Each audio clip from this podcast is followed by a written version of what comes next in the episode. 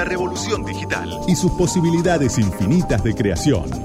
Arte, arte, arte y tecnología también. Por Micaela Mendelevich.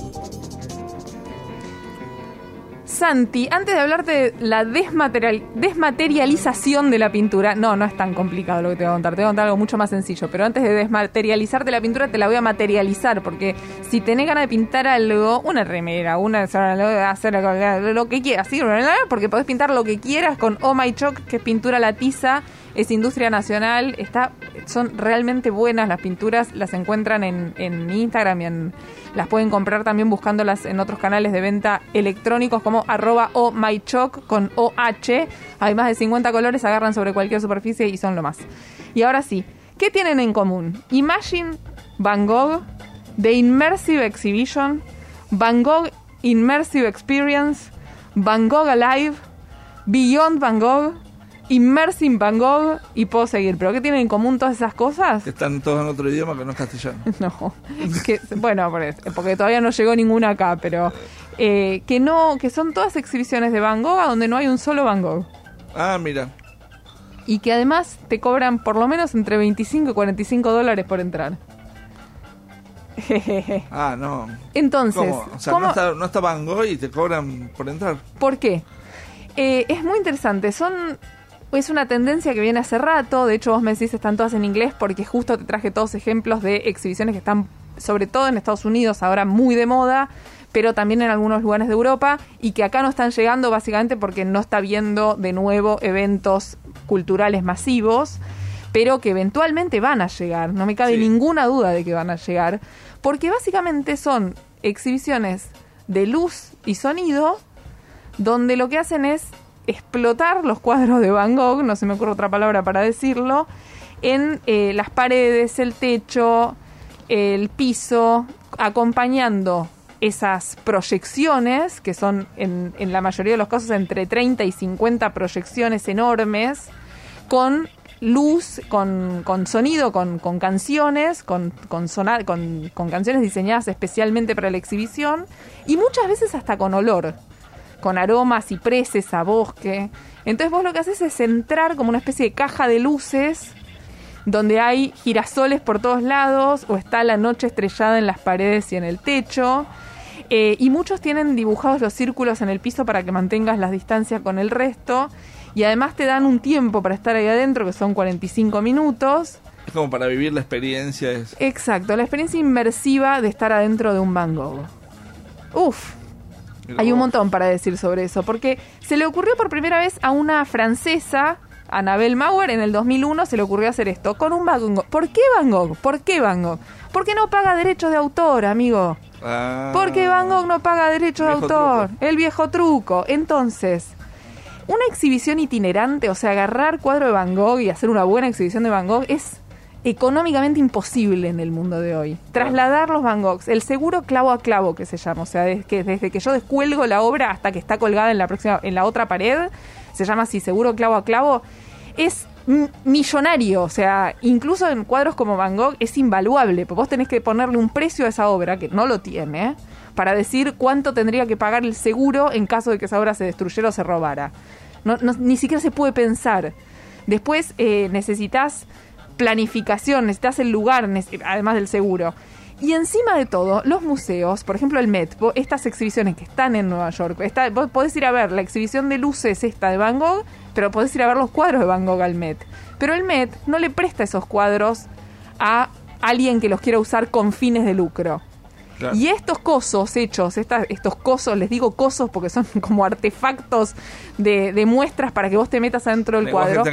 Está, claro, están hechos con fines de lucro. O sea, vos pagás 45 dólares. Encima, viste todos los nombres que te dije, son todos bastante parecidos. Entonces hay mucha queja en redes de que un tipo en Chicago, sin querer, se equivocó y compró para la muestra de Nueva York y él quería ir a la ah, que estaba en su ciudad. Entonces están pasando muchas de estas cosas porque explotó como una moda. ¿Y puede ser que, pase con otros artistas? Eh, sí, de hecho se hizo con Klimt, pero son artistas como muy específicos porque te tienen que te tiene que interesar meterte adentro del cuadro. Pasa La noche estrellada de Van Gogh y Los girasoles. Son cuadros muy digeribles, son fáciles, son estéticamente agradables y te dan ganas de meterte en una exhibición así. Hay una serie medio liviana en Netflix que se llama Emily in Paris, que es una serie que Sí. fue furor y ella en un momento entra en París a una exhibición de estas de Van Gogh inmersivas. Eh, y de hecho, bueno, hay también historias en redes de gente que le proponen casamiento ahí adentro. Es todo un poco entre pegajoso y, y- y agradable.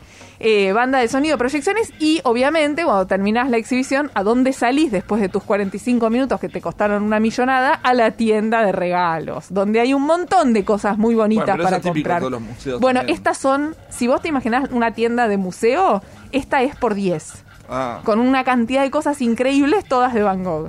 O sea, es como lo mismo, pero de nuevo, como explotado.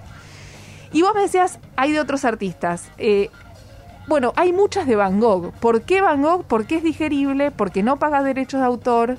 Pero a mí lo que más me llama la atención es que, incluso si vos lo hicieras con Klimt, no está yendo tanto en contra del espíritu del artista como si lo hacen estas muestras. Van Gogh era un tipo atribulado. La noche estrellada es un cuadro angustiante. Y sin embargo, los espectadores del mundo lo interpretaron como algo muy agradable. Cuando vos ves los girasoles colgados en el consultorio del dentista, a mí me hace gracia porque se supone que lo, ponen como, ay, mira, te decoro con florcitas para que te relajes antes de entrar. Y Van Gogh lo que estaba diciendo con ese cuadro de girasoles es algo terrible. Estaba contando que el mundo le dolía.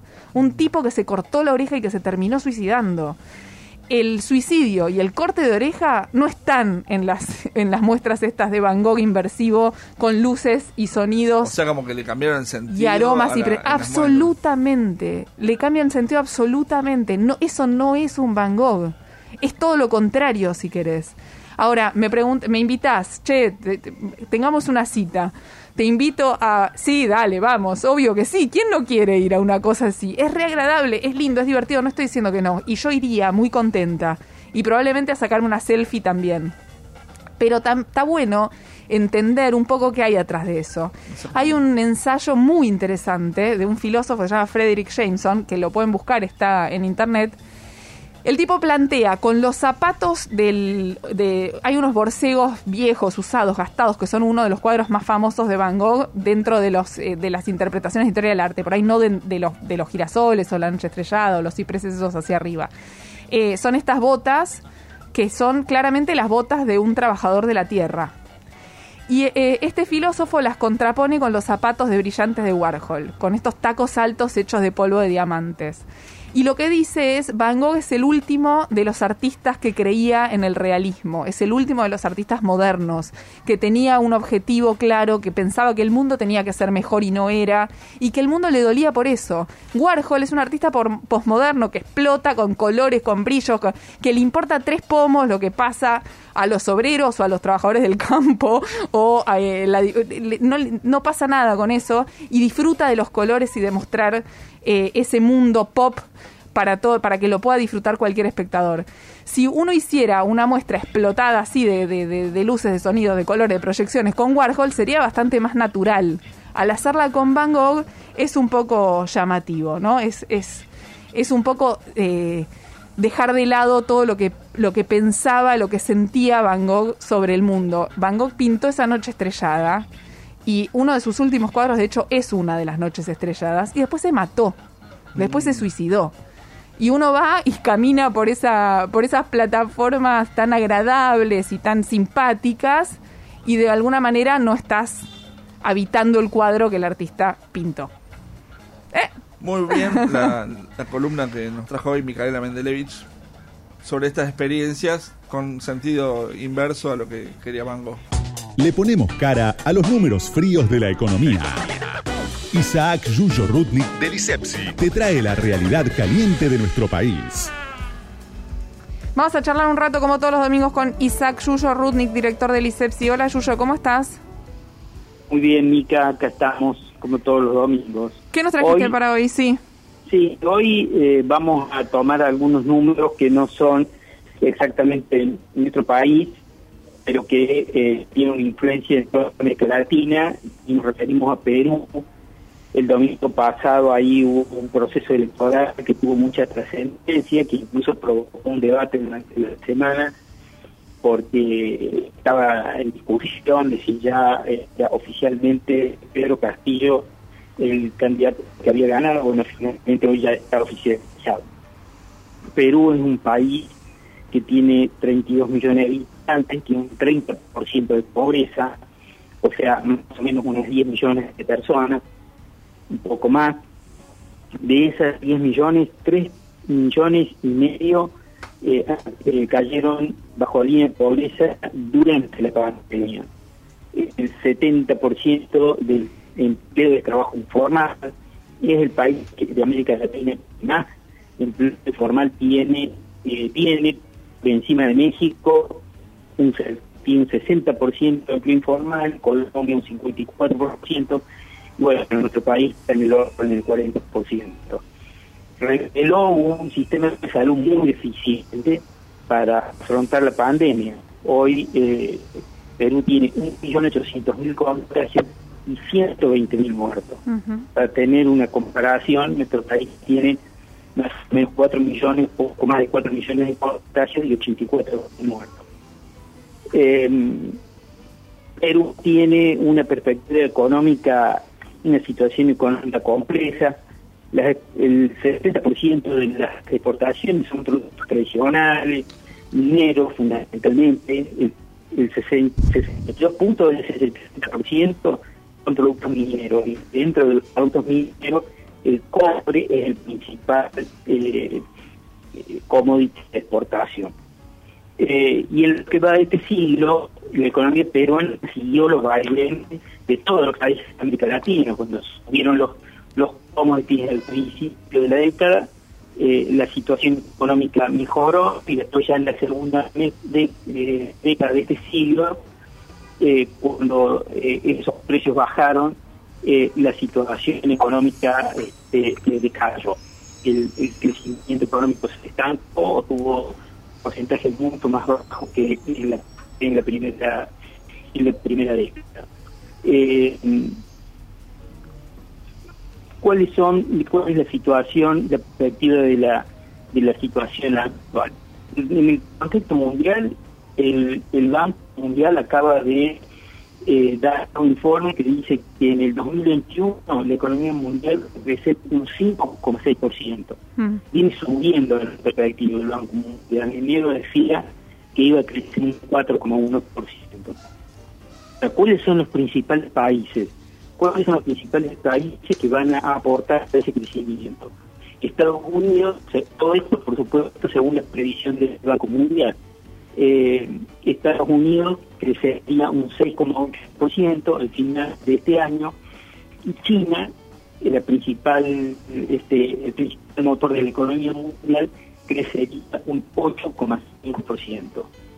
Pero, pero los países de bajos ingresos van a crecer solo un 2,9%. O ah. sea, la pandemia nos va a dejar una ampliación de la brecha entre países pobres y países eh, y paraísos El cobre eh, está eh, teniendo en estos días, está alcanzando en estos días precios que son históricos, muy por encima de los últimos años y prácticamente en, niveles que no ha tenido en toda, en toda su historia. Ahora fíjate, habíamos dicho que China es el país que más va a crecer durante el 2021. China es justamente el principal destino de exportaciones de Perú. Y es el, el, el, comprador, el primer comprador mundial de cobre, el principal producto que va a... Eh, que, el principal producto que vende que vende Perú. Eh, a China, el eh, Perú vende el 33% de todas sus exportaciones y el segundo país al cual le vende eh, Perú es justamente Estados Unidos, que es otro de los países que más va a aportar crecimiento durante este, durante este país. O sea, la ironía de toda esta situación tan complicada que vive en general la región y en particular Perú es que probablemente a Pedro Castillo le toque administrar una economía en crecimiento. Probablemente esa haya sido un elemento que, eh, que exacerbó la disputa, porque obviamente estos números vienen siendo anunciados y observados por los economistas internacionales y por los economistas este, peruanos desde hace, desde hace varios meses, de que hay una perspectiva de que eso no le va a ser de una afectación muy fuerte. Que tuvo la economía, la economía peruana el año pasado tuvo un descenso del 11%, o sea, por encima incluso de lo que tuvimos en nuestro país, que fue muy grave, tuvimos un descenso del 10%. Pero sobre esa situación hay una perspectiva de que la economía pueda crecer y entonces esa es la, la posibilidad que tiene el nuevo presidente esto de administrar una situación que bien este, eh, distribuir esos ingresos puede realmente tener una posibilidad de favorecer al conjunto de su población, el conjunto, a la mayoría de la población por el Perú, que fue la que realmente lo votó. Bueno, este, seguiremos este proceso y veremos cómo cómo se desarrolla, obviamente, el, éxito de, de, esta gestión, el en que pueda eh, efectivamente concretar este, mejoras para, para, la mayoría del pueblo, nos va a dar un oxígeno para todos los que pensamos este, desde los sectores populares en América Latina. Muchas gracias, Yuyo, como siempre. Muchas gracias a ustedes. Isaac Yuyo Rutnik, director del ISEPSI. Santi, ¿dónde se puede encontrar más información y los informes del ISEPSI? Sí, en la página del ISEPSI que es www.isepsi.org.ar, la primera con S, la segunda con C. El algoritmo escondido. Micaela Mendelevich, Santiago Martínez Laino. Hasta las 8. Radio con Voz, 899.